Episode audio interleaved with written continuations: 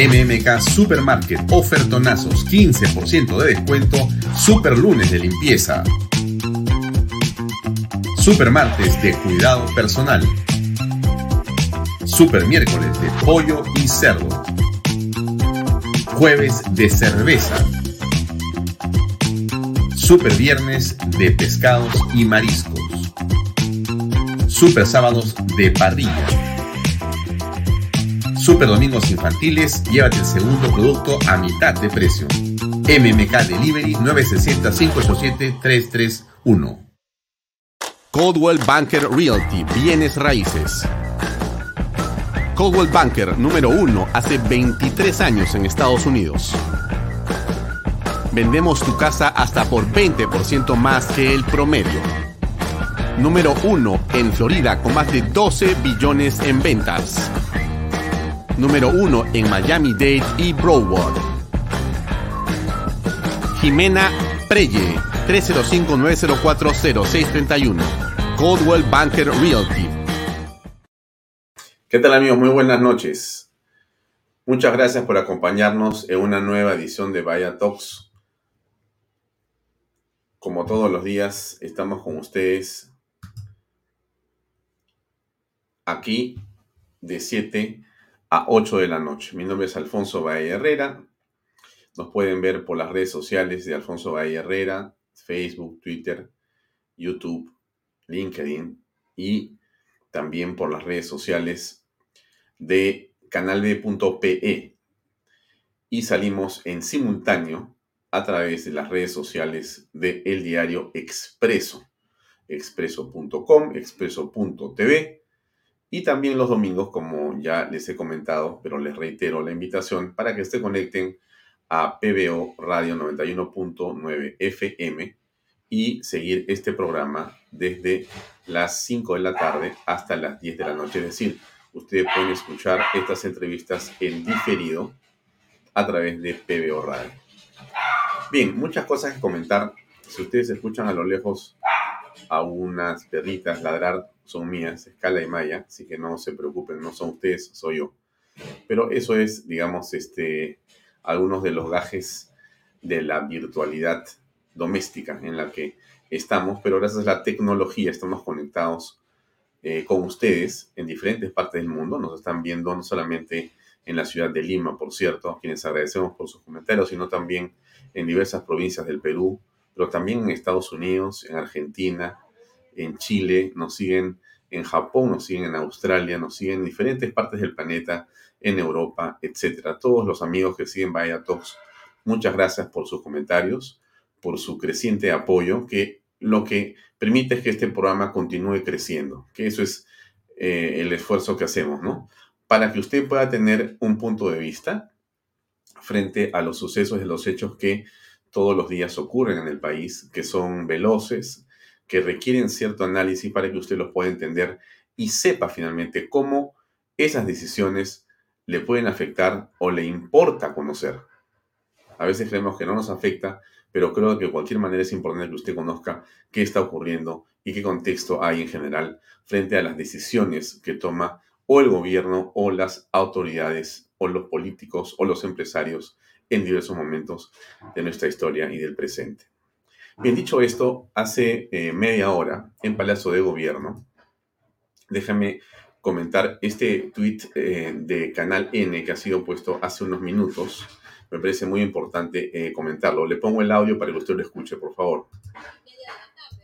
De la República, Pedro Castillo, se reúne nada menos que con cuatro exministros de Economía de diferentes gobiernos, dicho sea de paso, al interior de Palacio de Gobierno. Más temprano entregó las cartas credenciales a los embajadores de Suiza en el Perú y de Cuba en nuestro país, también al embajador de Qatar. Luego de esto se retiró el ministro de Relaciones Exteriores, Oscar Maurtua, y llegaron. Vamos a ver las imágenes, me confirma Melissa, de eh, los exministros de Economía que llegaron a Palacio de Gobierno. Alonso Segura, que ha sido ministro de Economía del gobierno de Ollanta Humala. Ha llegado además eh, Luis Miguel Castilla, que también ha sido ministro de Economía en este gobierno, Waldo Mendoza, que ha sido ministro de Economía en el gobierno de Francisco Sagasti, así como Claudia Cooper, que fue en un momento también presidenta de la SBS y ministra de Economía en algún momento en el gobierno de Pedro Pablo Kuczynski. Ahí están entonces los cuatro exministros de Economía que llegan a Palacio de Gobierno, llegaron alrededor de las 5 y 30 de esta tarde y se reúnen en estos momentos con el mandatario Pedro Castillo. Esto en el marco, recordemos, Melissa, del el pedido de facultades en el Congreso de la República, en el Congreso de la República para legislar en materia tributaria. Bien, eso es lo que está pasando en Palacio en este momento. Vamos a ver si tenemos un reporte más desarrollado en unos minutos. ¿Qué significa esto? Significa, obviamente, que el presidente ha decidido escuchar otras voces distintas de las de Pedro Franque, cuya, eh, digamos, prédica o cuyo discurso o cuyo enfoque sobre el tema económico, eh, conocemos ampliamente los resultados es, para decirlo en una palabra, un desastre nacional. Quizá nunca en la historia del país hemos tenido un ministro de Economía tan incapaz, tan aislado y tan retrógrado en sus formas de pensar y de hacer. Lo decimos obviamente con el respeto que corresponde, pero con la firmeza que corresponde. A las cosas hay que llamarlas como son. Y el señor Pedro Franque es simplemente en sus ideas lo peor que le ha pasado al país en las últimas décadas seguramente. Todos sus criterios aplicados de una manera absolutamente retrógrada, anacrónica. Pero en fin, quizá el presidente de la República tiene ahora el deseo de escuchar otras ideas. Nos parecen profesionales de primer nivel los que están sentándose a conversar con él. Bueno fuera que algunos de ellos puede ocupar la cartera de economía. Podemos discrepar seguramente también de algunos de ellos. Sin embargo, creemos que son profesionales que tienen los pies sobre la tierra y que no andan pensando en, ideologías caducas y entienden cómo funcionan los procesos económicos en un país como el nuestro y la importancia que tiene la minería sobre todo, la inversión y la confianza que genera el Estado para poder generar trabajo, si no es imposible. Y esto que lo digo no hay que ser economista. ¿Qué le diría? Hay que ser taxista, si usted quiere. No porque el ser taxista sea un tema que te puede degradar, sino porque lo hablo como el hombre que maneja la, digamos, conversación diaria con la mayoría de peruanos y que entiende lo que está pasando. En esa virtud, yo siempre digo que me tomo varios taxis para escuchar qué piensan estos hombres de lo que está pasando en el país y sacas algunas conclusiones. Puedes tomar mucha información de muchos lugares también, de conversar con ellos. Pero entonces ahí se produce un hecho que me parece central no perderlo de vista. El señor Franke está cometiendo error tras error. La economía se desacelera no por la pandemia, sino por las torpezas de Franke y su equipo económico.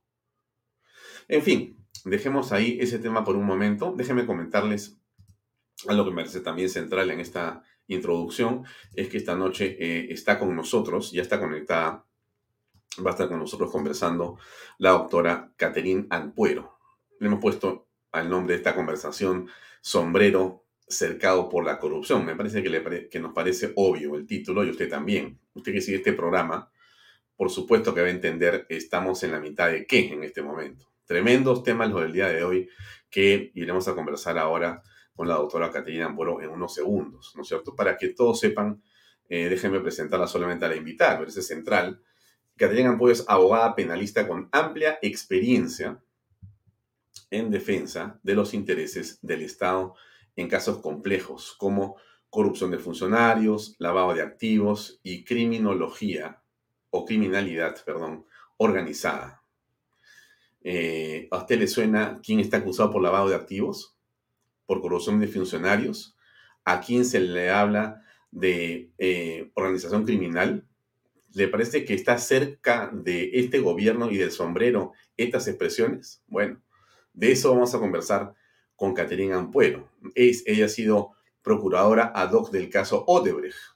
Laboró en Procuraduría Pública ad hoc para Fujimori Montesinos ha sido procuradora especializada en delitos contra la corrupción pública, lavado de activos y pérdida de dominio, terrorismo y orden público.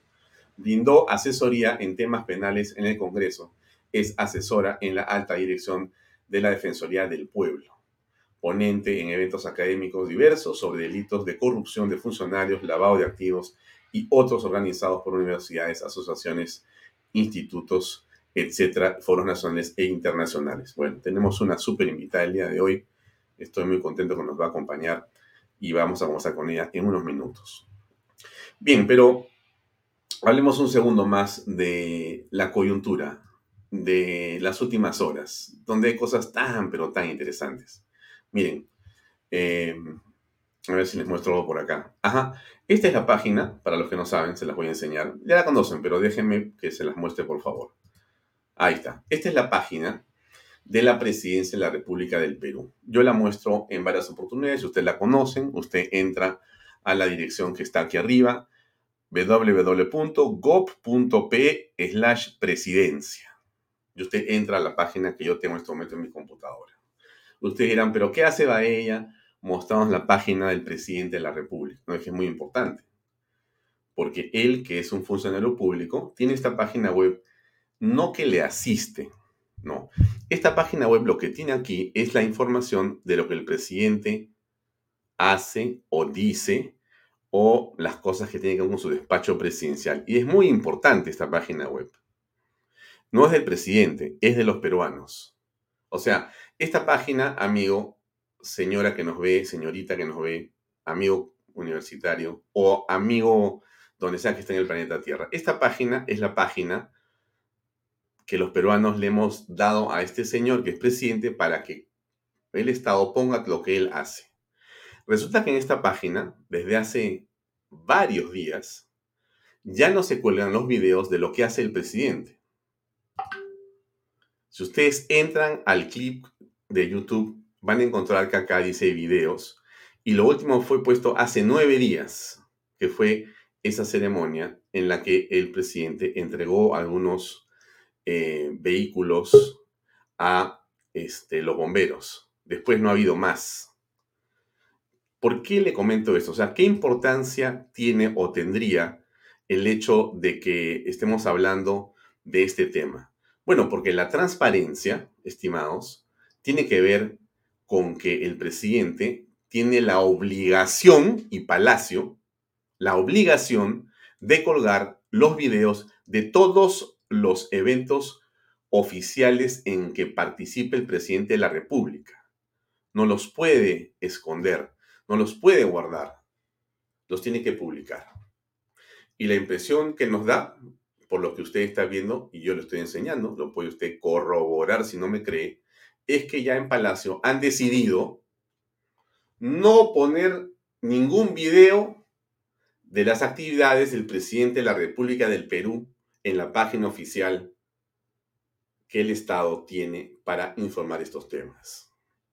O sea, que la transparencia de este señor que es el primer funcionario pagado por nosotros, el primer funcionario de la nación pagado por nosotros para que haga lo que tiene que hacer, en este momento el señor ha dicho, no pongan nada de lo que hago. No quiero que nadie lo vea. Ya no solamente no voy a dar ninguna lista de las personas con las que me reunía, sino que, miren, no esté colgando ahí porque seguramente va ella o algún canal de televisión me va a estar persiguiendo por las cosas que digo y la van a colgar y la va a sacar y me la va a enrostrar en la cara mis contradicciones. No publiquen nada de lo que hago en los videos. Una falta de respeto eh, impresionante. Pero lo dejo ahí. Ojalá que en Palacio, que tienen, me imagino, algunos funcionarios, vamos a llamarlo así respetuosamente, algún tipo de personal en Palacio de Gobierno que sigue algunos programas en las redes sociales, que quizá en algún error ve este programa, pueda hacernos el favor de decirle a los encargados que comiencen a poner los videos de lo que el presidente de Perú hace nuevamente ahí, donde corresponden. No es un favor, no se lo pido porque no tengo nada que hacer, sino porque es un derecho que me asiste como ciudadano, ni siquiera como un periodista, como un ciudadano. Usted, funcionario público, presidente, o secretario de Palacio, o amigo que me ves y trabajas en las redes de Palacio, te digo, tienes que hacerlo porque es el derecho de los ciudadanos que tú pongas esa información ahí. No me haces un favor. tienes que hacerlo si no vas a ser denunciado. Bien, dicho eso, me parece que es central. Disculpen que utilice el programa para decir estas cosas, pero me parece que es importante porque siento que en el fondo hay una burla también de esta manera a la opinión pública, a usted, a todos nosotros, porque no quieren que se sepa qué hace el presidente de la República del Perú. Bien, como ustedes saben, esta es la renuncia de Bermejo. Ahorita voy para lo de Bermejo. Antes de Bermejo, déjenme poner otra cosa aquí que me parece muy importante. Ah, en efecto, ocurrió esto. Así es. Con 83 votos en contra y 20 votos a favor y 16 abstenciones, el Pleno del Congreso no admitió a debate la moción 1411. Usted dirá, ¿qué es la moción 1411? La moción 1411 es la moción que tuvo y que presentó el congresista Bermejo de Perú Libre para censurar a la presidenta del Congreso, la señora María del Carmen Alba. El día de hoy esa moción se debatió y se votó. Y con 83 votos fue desechada y mandada al archivo. Producto de esta votación, bueno, en realidad eh, algunas cosas más, ¿no? Les muestro esta imagen que es una imagen muy interesante. Miren.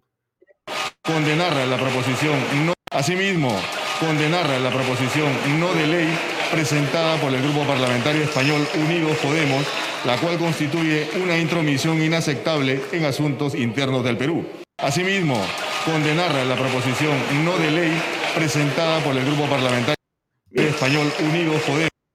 La señora Mari Carmen Alba terminó efectivamente, como ustedes ven ahí, en abrazos respetuosos, democráticos, alturados y, de mi punto de vista, importantes, con nada más y nada menos que el señor Guido Bellido, arroba puca rojo, ex primer ministro, hombre importante en la bancada de Perú Libre, que no votó en contra de ella y que terminada la votación cruzó y se saludaron como ustedes están viendo.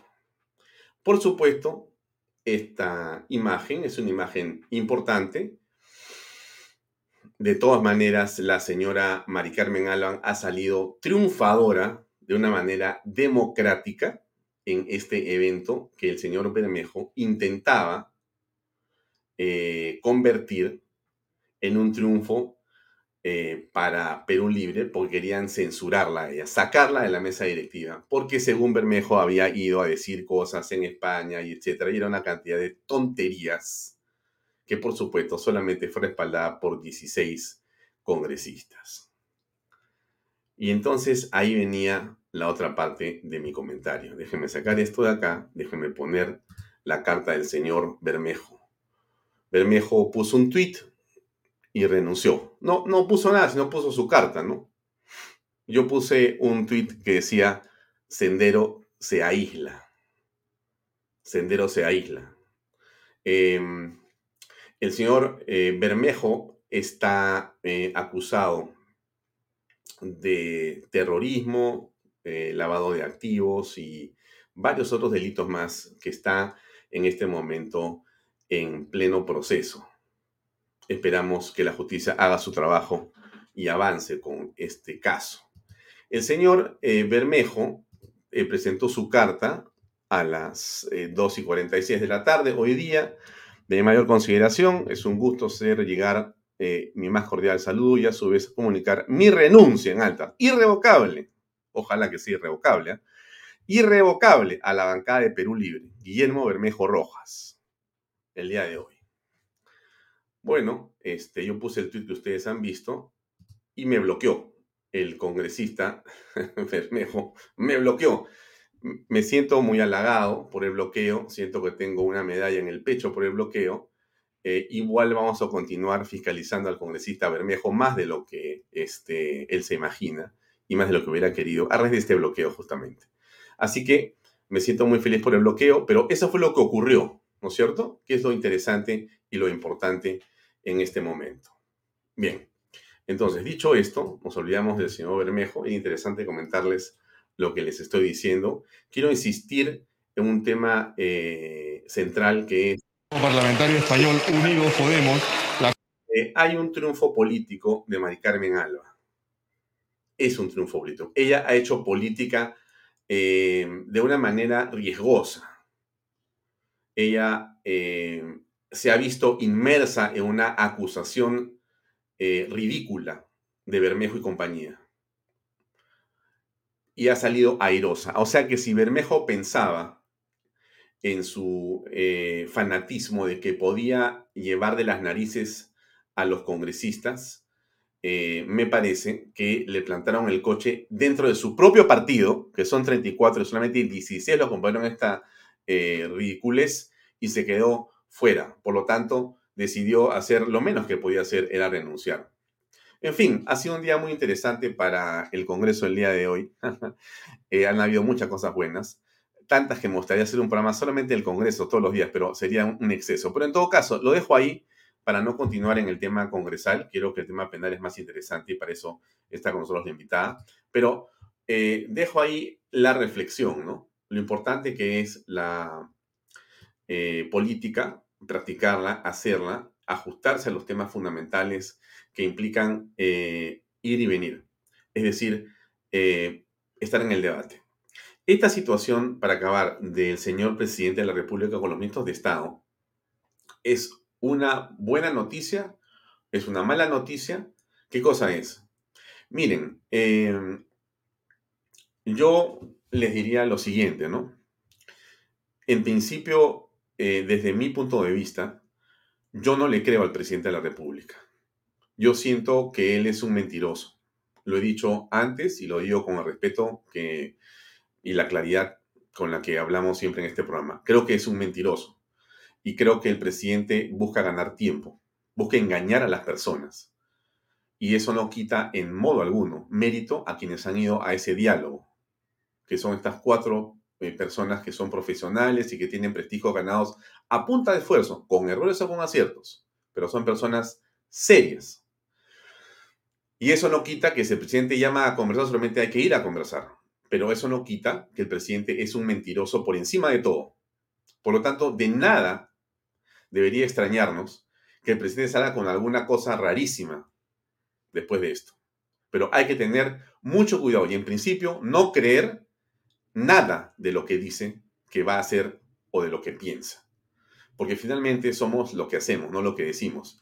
Y lo único que hace el señor Castillo es ir en contra de él mismo y del país de manera permanente. Miren ustedes a las minas, miren ustedes la economía. La cosa está complicada por Pedro Castillo, que mantiene a ineptos en el manejo económico, por decirlo menos. Lo dejo ahí. Ahora sí, pasamos a conversar con nuestra invitada. Déjenme poner un segundo esto que está acá y ahora sí conversamos con Catherine Ampuero. Catherine, ¿cómo estás? Muy buenas noches. ¿Todo bien? Eh, ¿Todavía no? Hola. Hola, Catherine, ¿cómo estás? ¿Cómo estás? ¿Qué tal? Buenas noches. ¿Cómo te ha ido? Un gusto que estés con nosotros. Gracias por acompañarnos en Vaya Talks. Ya, gracias. Eh, Catherine, eh, ¿cómo estás? En las últimas horas se ha conocido un eh, informe de eh, una ONG, de un medio de comunicación y de L Reporteros, según el cual la señora o señorita que había estado involucrada en la casa y en los temas que tienen que ver con el presidente de la República, Karelín López, estaría pensando o estaría, eh, habría conversado hace unos días eh, con una fiscal o con un fiscal para poder convertirse en eh, una informante, tener una serie de beneficios si es que comentaba la verdad. Y la verdad, según lo que dice esa información, es que ella había estado en coordinación con el secretario del presidente y también con el presidente y que habrían acordado un pago de dinero en la forma de coima o algo así. Yo entiendo que la señorita Carolín López en su Twitter o en una cuenta que podría ser de ella, lo ha desmentido. Y entiendo también que eh, el doctor Nakazaki también en su cuenta eh, eh, personal, en su cuenta corporativa, que sí conozco que es cierta, ha dicho que esto no es cierto, que esto es falso. En todo caso, los tweets continúan en diferentes lugares señalando que eso aparentemente es un tema del cual mm, se necesita conversar un poco más, más allá de las afirmaciones o negaciones. Desde tu perspectiva, según tu información, tú estás también en un mundo donde hay mucha comunicación y conoces detalles más que nosotros seguramente. ¿Cómo ves esta situación a esta hora? Por favor. Bien, tenemos que Karelin eh, López Arredondo, que ya sabemos que era una asidua visitante en Palacio de Gobierno, que visitaba al ex secretario general del presidente Castillo, me refiero a Bruno Pacheco. Luego también la hemos visto visitando el inmueble de Breña, eh, luego también visitando Provías. Ahora ya sabemos que también eh, hacía relaciones y pagaba las fiestas de, de la hija del presidente de la República. Recordemos que contra ella se ha abierto una investigación, ella tiene la calidad investigada y su abogado inicial era Fernando Ugaz. De acuerdo a la información que ha salido...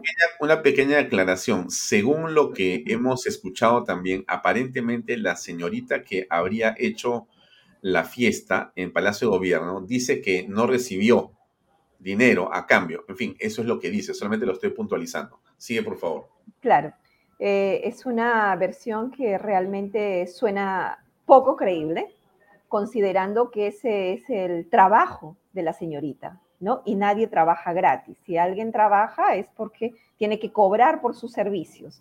Y sabemos que eh, esta señorita hace sus shows y la hora, de acuerdo a los medios de comunicación, cobra 8 mil soles la hora, ¿no es cierto? Entonces resulta absolutamente inverosímil que ella haya ido a hacer un show y que no haya cobrado. Independientemente de ello, y eso lo tendrá que ver la SUNAT, probablemente ahí exista un tema de, evasión de, impuestos, no declaración, y por eso es que quizás la señorita salió a decir que, no cobraba. Pero al margen de eso, ello no justifica para nada el, accionar de Carolyn López Arredondo, que finalmente es la que nos, eh, de la que estamos hablando, ¿no? Porque ¿qué hace esta señorita que que es una lobista conocida desde hace muchos años, que gestiona intereses de empresas que licitan con el Estado, que hace eh, buscando a alguien que le haga el show para la hija del presidente, ¿no es cierto? Entonces ahí aquí hay una clara, pues, este, em, vulneración a la ley de gestión de intereses, ¿correcto? Eh, ahora, ¿qué pasa con ella? Como decía, ella tenía su defensa, su abogado defensor Fernando Ugaz, y de acuerdo a lo que sabemos por esta ONG IDL, es que con este abogado Fernando Ugaz ha concurrido tanto a la Procuraduría como al Ministerio Público, específicamente a la doctora Carla Cercenaro, porque ella es la que tiene la investigación en contra de Karen López Arredondo, ha concurrido a esta fiscal donde ha solicitado acogerse al proceso de colaboración eficaz. En principio, eh, cuando ella recurre a la Procuraduría, está muy bien que no haya este, empezado un proceso allí, porque la Procuraduría no es el ente competente para iniciar un proceso de colaboración eficaz. Eh, y por eso eh, ha hecho muy bien el, el, procurador, si es que así ha sido el caso, de no iniciar un proceso, porque como vuelvo a repetir, él no es el competente para ello. quien es el competente es el fiscal, en este caso es la fiscal, la doctora Carla Cercenado. Bien, pero quien se acoge o quien pretende acogerse a un proceso de colaboración eficaz es una persona que ha participado en grado de cómplice, autor o coautor en la comisión de uno o más delitos. Entonces, sabiendo de su responsabilidad penal, es que eh, esta persona busca eximirse de las consecuencias de su accionar ilícito. Y para ello brinda información a la fiscalía, información importante, información relevante, que a la fiscalía le va a permitir llegar a otras personas que también forman parte de, esta, de estos hechos ilícitos, ¿no? Y los beneficios que puede obtener van desde la exención de la pena, es decir, eh, ni un día de pena privativa de la libertad, totalmente libre de la pena, ¿no? Hasta una reducción de la pena, ¿no? Dependiendo de la calidad de información que dé esta persona.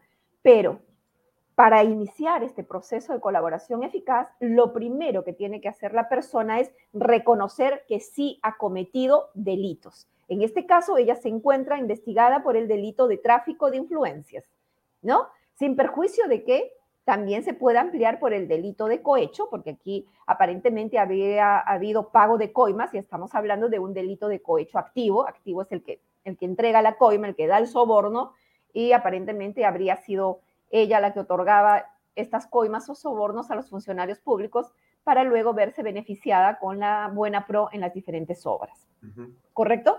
Eh, entonces, como ella no quiso declararse, digamos, culpable para dar inicio a este proceso de colaboración eficaz es que decidió no acogerse a este proceso. Ahora, ¿por qué el cambio de opinión de Karelin eh, López Arredondo? En principio porque ella pensaba que con esta calidad de información que, que ella tenía que brindar al Ministerio Público, ella lo que quería era limpiarse de polvo y paja y no tener la calidad de investigada, sino de testigo. Claro, y el testigo, ¿por qué quieren ser testigos y no colaboradores eficaces? La diferencia es básica, es esencial. Eh, el colaborador eficaz se libra de la pena, pero no se libra del pago de la reparación civil que su accionar ilícito ha ocasionado al Estado. Mm. ¿Correcto?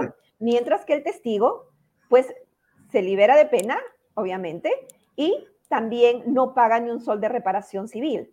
Pero testigo es aquel que no ha participado en la comisión de los hechos ilícitos, ni en grado de cómplice, de autor, ni coautor.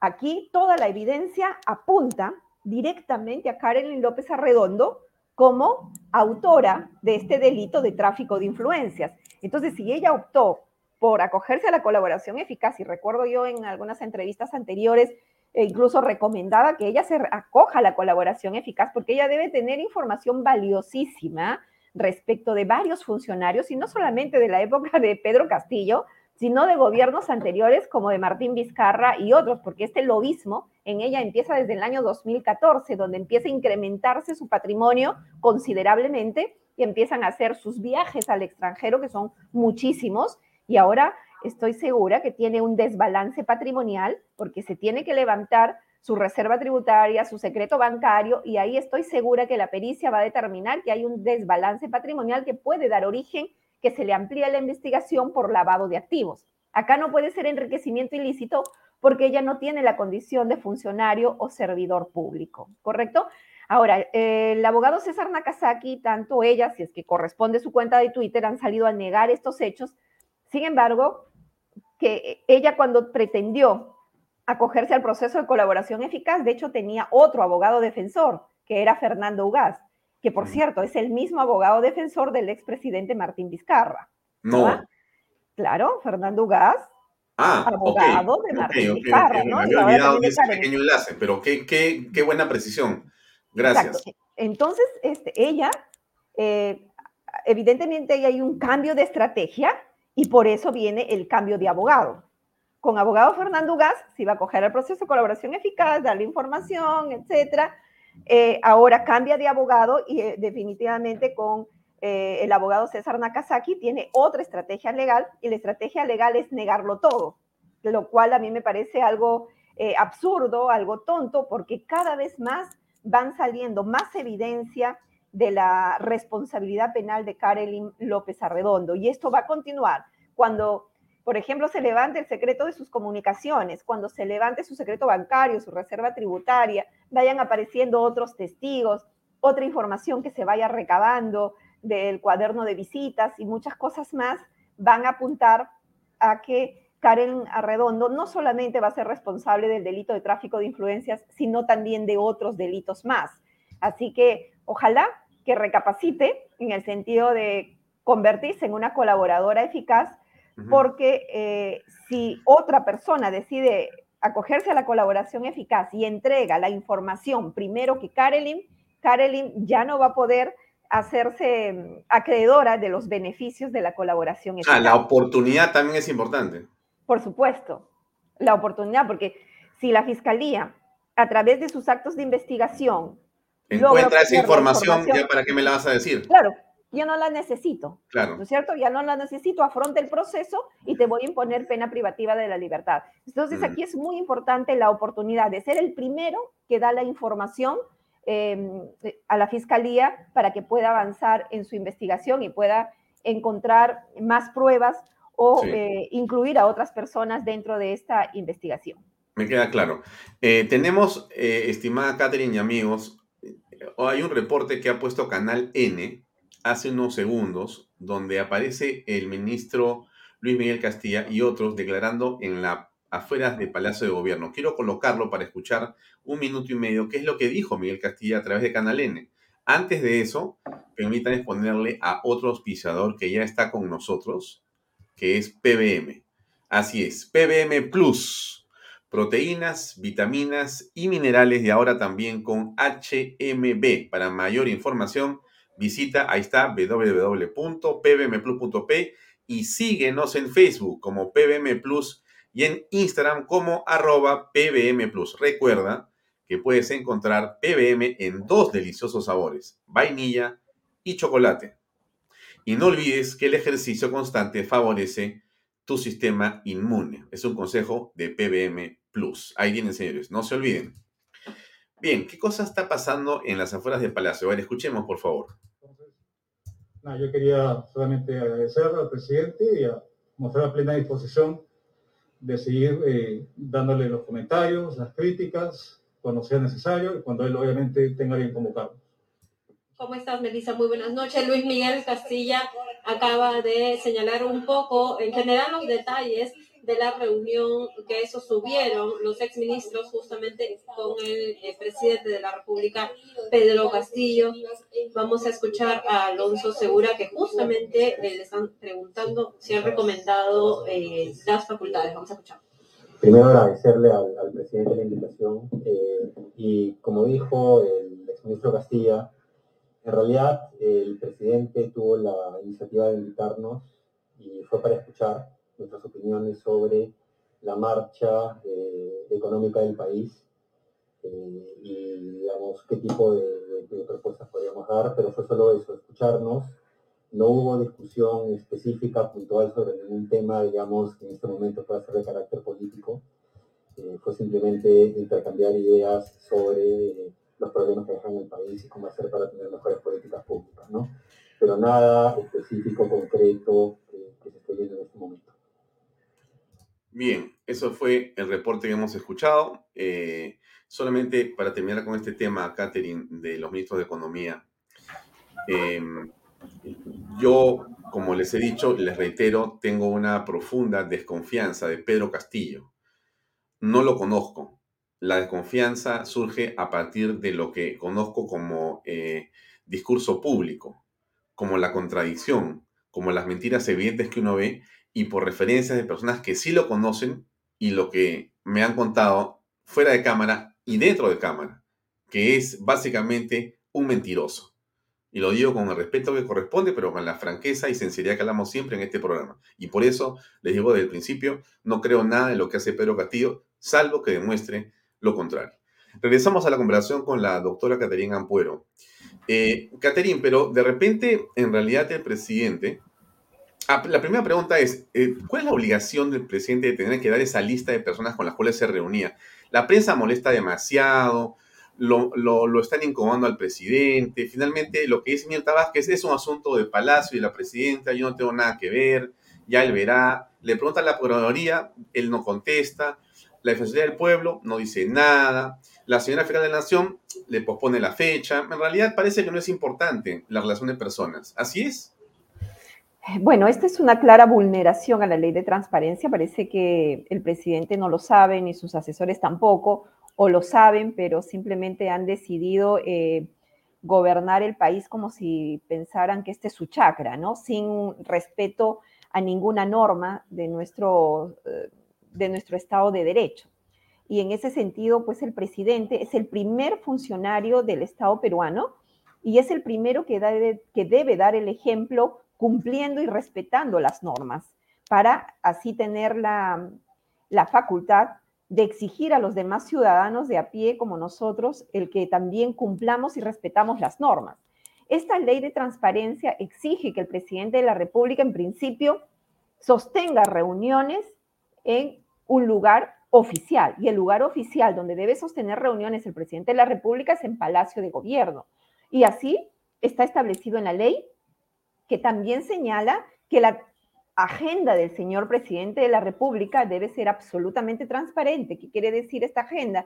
Que ahí se tiene que señalar con nombres y apellidos quienes se reúnen con el presidente de la República, a qué hora ingresan, a qué hora salen, los temas a tratar. ¿No es cierto? Eh, ya al inicio, cuando Pedro Castillo asumió la presidencia de la República, él empezó a despachar en un inmueble en Breña. Recordemos que ahí empezó a despachar y dijo que Palacio lo convertiría en un museo, si no me equivoco, hasta que la Defensoría del Pueblo le dijo, señor, usted no puede hacer eso. La Contraloría emitió un informe y le dijo que eso implicaba la vulneración a la ley de transparencia y que deberá eh, despachar en Palacio de Gobierno. Y es ahí donde deja la Casa de Breña, al menos de manera formal, deja la Casa de Breña y se traslada a Palacio de Gobierno, hasta donde sabíamos que venía despachando. Sin embargo, luego nos hemos enterado de que él tenía una, un despacho paralelo, una agenda paralela que la realizaba a altas, altas horas de la noche en un inmueble en Breña, el, mismo inmueble donde empezó a, despachar al inicio de su gobierno. Pero no solamente aquí hemos visto una vulneración a la ley de transparencia, sino también a la ley de gestión de intereses. ¿Y por qué a la ley de gestión de intereses? Porque hemos visto al señor presidente, además que se saca el sombrero y entra con un gorro agachado para que nadie lo, identifique, ¿no? Ah, de manera rauda, ingresando al inmueble, también hemos visto a personas como la señora Karelin López Arredondo, nuevamente, una lobista que gestionaba los intereses de una empresa que formaba parte de un consorcio y que, oh sorpresa, ese consorcio luego de estas reuniones resultó la ganadora de la buena pro de una licitación de nada menos de 230 millones de soles para la construcción de un puente, ¿verdad? Y así se ha ido reuniendo también con otras personas vinculadas a empresas. Entonces, al abrir esa investigación en contra de Karen López Arredondo, en contra de Bruno Pacheco, con quien también sostuvo reuniones esta señora, es evidente que uno de los actos de investigación importantes para esclarecer estos hechos es que desde Palacio de Gobierno, el nuevo secretario general ah, de apellido Jaico informe con quiénes se ha reunido y qué temas ha tratado en este inmueble en Breña. Y que ya no nos hagan el engaño, muchachos, como lo está haciendo el procurador general diciendo, estoy oficiando, he oficiado, no me han dado la información correcta. No, la actuación correcta de un procurador es presentar la denuncia correspondiente ante el Ministerio Público y estos pedidos de solicitud canalizarlos a, través del Ministerio Público, dentro de la investigación que ya se aperturó. ¿Por qué? Porque el Ministerio Público sí tiene facultad de apercibimiento. ¿Qué quiere decir eso? Que el Ministerio Público sí puede oficiar a Palacio de Gobierno y decirle al secretario general, señor Jaico, remítame esta información en el plazo de 24 horas. Caso contrario, usted va a ser denunciado por resistencia a la autoridad. Eso es cuando uno realmente quiere en este caso el procurador, defender los intereses del Estado, esclarecer los hechos y llegar a la verdad. Pero no pues que, salga a los medios de comunicación vendiéndonos humo, diciendo ya oficiado, no me mandan la relación correcta, eh, he pedido nuevamente que me, que me informen la relación de, de visitantes. No, como vuelvo a repetir, ese tipo de solicitudes el procurador los debe hacer en el marco de una investigación, investigación que ya está en curso en el Ministerio Público, canalizarlo a través de la fiscal y bajo apercibimiento de ley, otorgándoles un plazo. No necesitan más de 24 horas para entregar esa información. Pero sin embargo, a la fecha no lo vemos. Caterín, ¿qué cosa va a ocurrir si el presidente no quiere hacerlo? Muy bien, aquí no es que el presidente quiera o no quiera. Aquí el que tiene la responsabilidad funcional de mandar esa información es Jaico, el secretario general. Si no lo manda, se la percibe que si no cumple con esto va a ser denunciado penalmente por desobediencia y resistencia a la autoridad. Y es lo que corresponde. Si no manda la información, la fiscalía deberá denunciarlo. O la procuraduría también podrá denunciarlo justamente por esta omisión dolosa que incluso puede no solamente delito de resistencia y desobediencia a la autoridad, sino también de encubrimiento, encubrimiento real, encubrimiento personal, porque al no mandar esta información está encubriendo al presidente de la República, encubrimiento personal, encubrimiento real porque también está ocultando dolosamente, con clara intención, las pruebas que van a acreditar la comisión de los delitos que se están investigando y obviamente la responsabilidad penal del presidente de la República. Eso es lo que tiene que pasar. Y otra cosa, es la fiscal de la Nación ya tiene suficiente evidencia que vincula al presidente de la República con el tema, por ejemplo, de, este, de estos ascensos irregulares que pretendieron hacer dentro de las Fuerzas Armadas, llámese la FAB y el Ejército Peruano, porque ya hemos visto conversaciones que han salido a la luz pública a través de los medios de comunicación vía, vía WhatsApp que ha sostenido el mismo presidente de la República con el señor Vizcarra, eh, bueno, ahora qué decir, ex general, general de, de la FAB, ¿verdad? Donde el mismo presidente de la República, Pedro Castillo, le dice que ascienda y le da el nombre y apellido de una persona para que lo ascienda a grado de, de coronel. Entonces ya estamos frente a evidencias que apuntan directamente al presidente de la República. Ya no son dichos, ya no son versiones, sino es evidencia clara, es evidencia concreta, es evidencia objetiva, ¿no? Esas conversaciones que han salido desde el mismo celular del presidente de la República o ahora vamos a escuchar eh, una versión como la que dio Lescano en algún momento para eh, zafar responsabilidad penal, que fue su vigilante, que cogió su celular y mandó un mensaje. La verdad es que no me extrañaría, porque sacan, inventan cada cosa para justificar sus su acción ilícita que, que la verdad es que hieren la inteligencia de los peruanos, ¿verdad? Mm. E, esto, por ejemplo, el, el, ministro eh, Juan Carrasco, de Defensa, que ha sido además fiscal en Chiclayo, si no me por bastante tiempo, ha dado una versión en la comisión eh, que investiga estos temas también en el Congreso de la República hace unos días, le hemos transmitido en Canal B, ha dado una versión diciendo que él llegó a la casa eh, de, Breña eh, porque quería conversar en unos temas personales con el presidente porque su mamá había fallecido y que no lo encontró y se quedó ahí una hora y pico sentado y después se fue. Esto contrasta obviamente con su propia declaración, porque al principio dijo él que había ido a eh, reunirse con el presidente de la República y había estado viendo temas de seguridad y de Estado. Eh, bueno, ¿qué se hace con un ministro de Estado si uno sospecha que está mintiendo? ¿Nada? Bien, aquí dos cosas. Eh, la primera versión que dio el ministro Carrasco, como bien lo señalas, es no en las reuniones en la Casa de Breña, donde él también había concurrido, se ah. trataron temas de interés nacional, de seguridad nacional, ¿no? y él no podía hablarlo, decirlo, porque esto, es, al ser un tema de seguridad nacional, pues es un tema reservado, ¿verdad? Y, esa fue su primera versión, y eso está grabado, porque esa versión la dio a los medios de comunicación, no hay, no hay cómo ocultar esa, mm, eh, eh, esa versión exculpatoria que, tuvo el, ministro Carrasco y luego de manera sorprendente lo vimos presentándose ante la Comisión de Defensa del Congreso de la República y ahora da una versión totalmente distinta. Dice que en Palacio, perdón, en, el inmueble de Breña lo que se trataron incluso fueron reuniones personales, ¿no? Y que incluso ni, ni, se llegó a, a contactar con el presidente de la República. ¿Qué pasa aquí?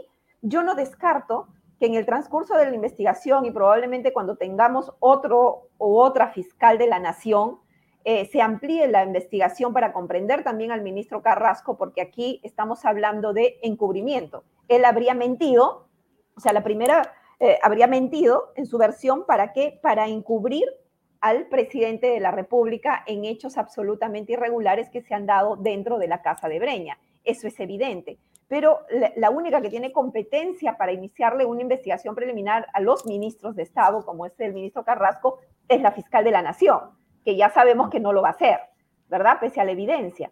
Y el único que puede denunciar a un ministro de Estado es el procurador Soria, nombrado por Martín Vizcarra, que también estamos viendo no hace nada y tampoco lo va a hacer. Entonces, ¿qué nos queda? nuestra única esperanza es el Congreso de la República, pero a decir verdad, en el Congreso de la República también no veo eh, una decisión firme de querer trabajar para que se esclarezcan los hechos. ¿No es cierto? Muchas veces piensan que formando comisiones investigadoras y que algunas ni siquiera las han instalado y otras instalándola y ahí se acabó, pero no vemos una, digamos que tengan un plan de trabajo real, serio, eh, dentro de estas comisiones investigadoras, dentro del Congreso de la República, no vemos que ningún congresista se atreva a presentar una denuncia constitucional que pase por la subcomisión de acusaciones constitucionales y finalmente pues puedan levantar esta inmunidad que tiene el ministro de Estado para que pueda responder ante la justicia. O sea, eh, aquí lamentablemente, mientras tengamos a una fiscal de la nación que vemos que omite cumplir con sus funciones, vemos a un procurador general que también omite con sus funciones, el único camino que nos queda o, el, único respaldo como institución que nos queda es el Congreso de la República, pero tampoco, como vuelvo a repetir, veo un accionar firme, serio, eh, por parte de los señores congresistas. Mm, sí, estaba mirando justamente eh, lo que tú referías y eso me parece muy importante recordar a los amigos que ven. Esta es una publicación del 29 de noviembre en Canal N, donde está Juan Carrasco declarando, apenas ocurrió el reportaje de Cuarto Poder, y él dice que esas reuniones son normales y cotidianas. Me refiero a las reuniones en Breña, normales y cotidianas. Y dice además, el ministro de Defensa indicó que trataron temas relacionados a la, al sistema de defensa de la nación. Él lo ha declarado públicamente, esto no es un invento y lo estoy señalando porque quiero reforzar lo que tú has comentado, eh, él dice lo siguiente, es un tema particular, es un tema totalmente que no está dentro de la gestión. Nosotros somos muy respetuosos del trabajo que realiza la prensa. Pero definitivamente en otros tiempos, en otros gobiernos, son reuniones normales, cotidianas, que se pueden realizar dentro o fuera de un lugar privado. Y lo que se trata en esas reuniones, desde mi posición como ministro de Defensa, nosotros manejamos todo el sistema de defensa de la nación y por lo tanto debemos mantener la reserva de todo tipo de reuniones o sea, él va en su calidad de ministro de defensa, lo está diciendo.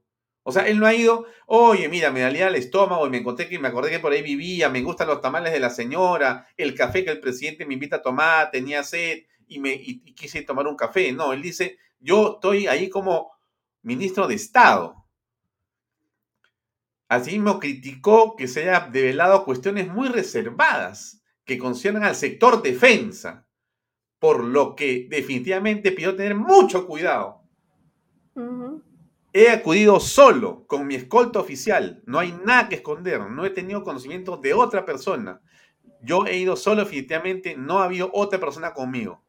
En mi calidad de ministro de Defensa puedo responder sobre esa fotografía y puedo señalar respecto a esa reunión. Y después, ¿qué dijo? Nada que ver. O sea, la siguiente versión es otra completamente distinta. Este es un campeón, ¿ah? Y es fiscal. A ver, explícame, por favor, esa parte de la que no entiendo. Bueno, él sí, efectivamente, ha sido fiscal, un fiscal que, a pesar de que sabía que tenía que previamente renunciar a su cargo para juramentar como ministro de Estado, pues no lo hizo, ¿verdad? Y eh, hubo un lapso de tiempo en el que ocupó el cargo de ministro y a la vez eh, de fiscal. Y, bueno, todos el concepto que tenía de él, la verdad, eh, lo dejo atrás, porque yo consideraba lo, como un buen profesional, un buen fiscal, ha tenido a cargo investigaciones muy complejas de crimen organizado. Mira, mira lo que dice después, Catherine. Lo concreto es que yo he ido voluntario, he ido de oficio, digamos, la hora no es una hora de visita, no es horario de oficina, no son las 4 pm, eran altas horas de la noche, yo recién estaba asumiendo el cargo y necesitaba conversar temas personales con él. Por eso a esa casa. Definitivamente ha sido un tema de oficio. Yo no sabía si estaba o no estaba en esa casa, por eso es que lo esperé. De este modo, Carrasco Millones retrocedió en sus declaraciones, pues ahora indicó que la reunión... una casa y supuestamente a buscar a alguien y no sabes si ese alguien está o no está, o si va a llegar o no va a llegar.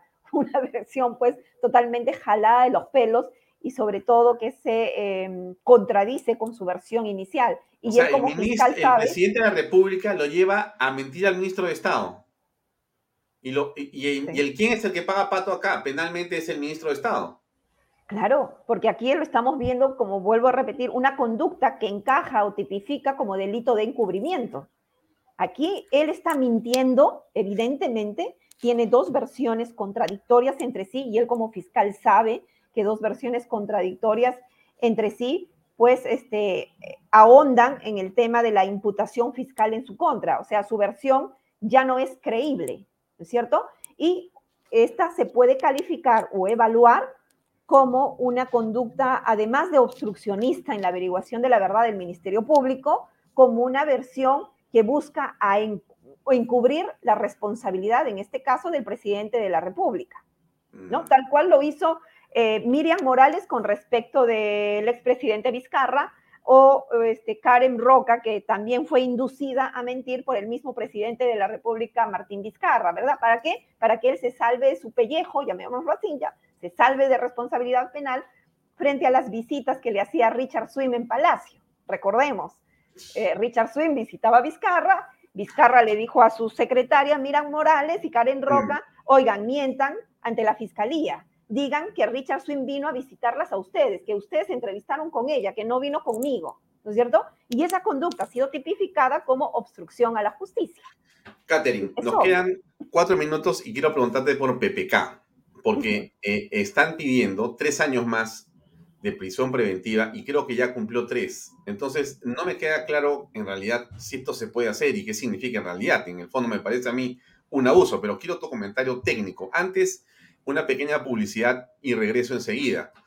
No se olviden amigos, PBM Plus, proteínas, vitaminas y minerales. Y ahora también con HMB. Para mayor información, visita www.pbmplus.p y síguenos en Facebook como PBM Plus y en Instagram como arroba PBM Plus. Recuerda que puedes encontrar PBM en dos deliciosos sabores, vainilla y chocolate. Y no olvides que el ejercicio constante favorece tu sistema inmune. Es un consejo de PBM Plus. Dicho esto, ¿qué pasa con Pedro Pablo Kuczynski? ¿Qué nos puedes comentar, por favor? El audio, el audio. Pedro Pablo Kuczynski, eh, si bien es cierto, hubo un pedido de prisión preventiva en su contra, no se ejecutó la prisión preventiva porque fue declarada infundada por el tema de su salud, no porque faltara evidencia de su que lo vinculara con el delito que se le está investigando. ¿no? Él está en su casa detenido. Sí, está con arresto domiciliario. ¿Ya? Porque prisión preventiva es cuando ingresas a un establecimiento penitenciario. ¿Pero lo puede tener en su casa tres años más? Entonces, ahí viene el arresto domiciliario que, en el que él está incurso, pero a mí me parece excesiva esta medida, ¿no? Porque las medidas como estas, sean prisión preventiva, sean arrestos domiciliarios, sean impedimentos de salida del, país, todas estas medidas tienen que pasar por un tema de razonabilidad y proporcionalidad. Creo que la medida eh, está, o sea, ya no cumple esta, esta razonabilidad que, debería respetar el Ministerio Público y yo espero que el Poder Judicial, su requerimiento del Ministerio Público lo declare infundado, porque yo sí creo que una persona, por más eh, responsable que sea de un delito, tiene derecho a que su situación jurídica se resuelva en un plazo razonable. No podemos tener a una persona de manera indefinida en una incertidumbre jurídica respecto de su situación jurídica, si es responsable o no de los delitos que se le imputan. Yo creo que él ya desde el año, corrígeme, está ahí más o menos desde el año 2017, 2018 con esta medida. Tres años, más. Creo que ya era, eh, ya es más que razonable para que este caso mínimamente tenga una acusación penal, mm, ¿no? Mm. Situación que hasta ahorita no la tiene. Y esto es responsabilidad única y exclusiva del Ministerio Público. Acá sí quiero hacer el deslinde con el Poder Judicial, porque el Poder Judicial no puede sentenciarlo mientras el Ministerio Público no formule su acusación penal correspondiente, cosa que hasta la fecha el Ministerio Público no lo ha hecho. Entonces, esa dejadez del Ministerio Público, esa omisión, esa falta de diligencia en la tramitación de los procesos no se le puede imputar al que está siendo investigado y por eso vamos a ampliarle el arresto domiciliario, vamos a ampliarle una prisión preventiva si es que la tiene. Eso es absolutamente eh, irracional y atenta contra el debido proceso y el plazo razonable que nos guste o no, se tiene que respetar. Bien, Catherine, me quedo con 30 preguntas. Este, no sé si te puedo invitar otra vez antes que acabe el año para continuar eh, yo con mis preguntas y tú con tus respuestas que son este, tan eh, docentes, ¿no? Que nos permiten poder aprender mientras nos vas contando. Ojalá que sea así. gusto. Hasta Te agradezco mucho por tu tiempo y muchas gracias por acompañarnos de parte de todo el público de Vaya Talks. Muy buenas noches. Gracias. Bien, amigos, era la doctora Caterina Ampuero, tiene la cortesía de estar con nosotros hasta esta hora. Gracias a ustedes. Mañana estamos a las 7 en punto en otra edición de Vaya Talks. Buenas noches y gracias por acompañarnos.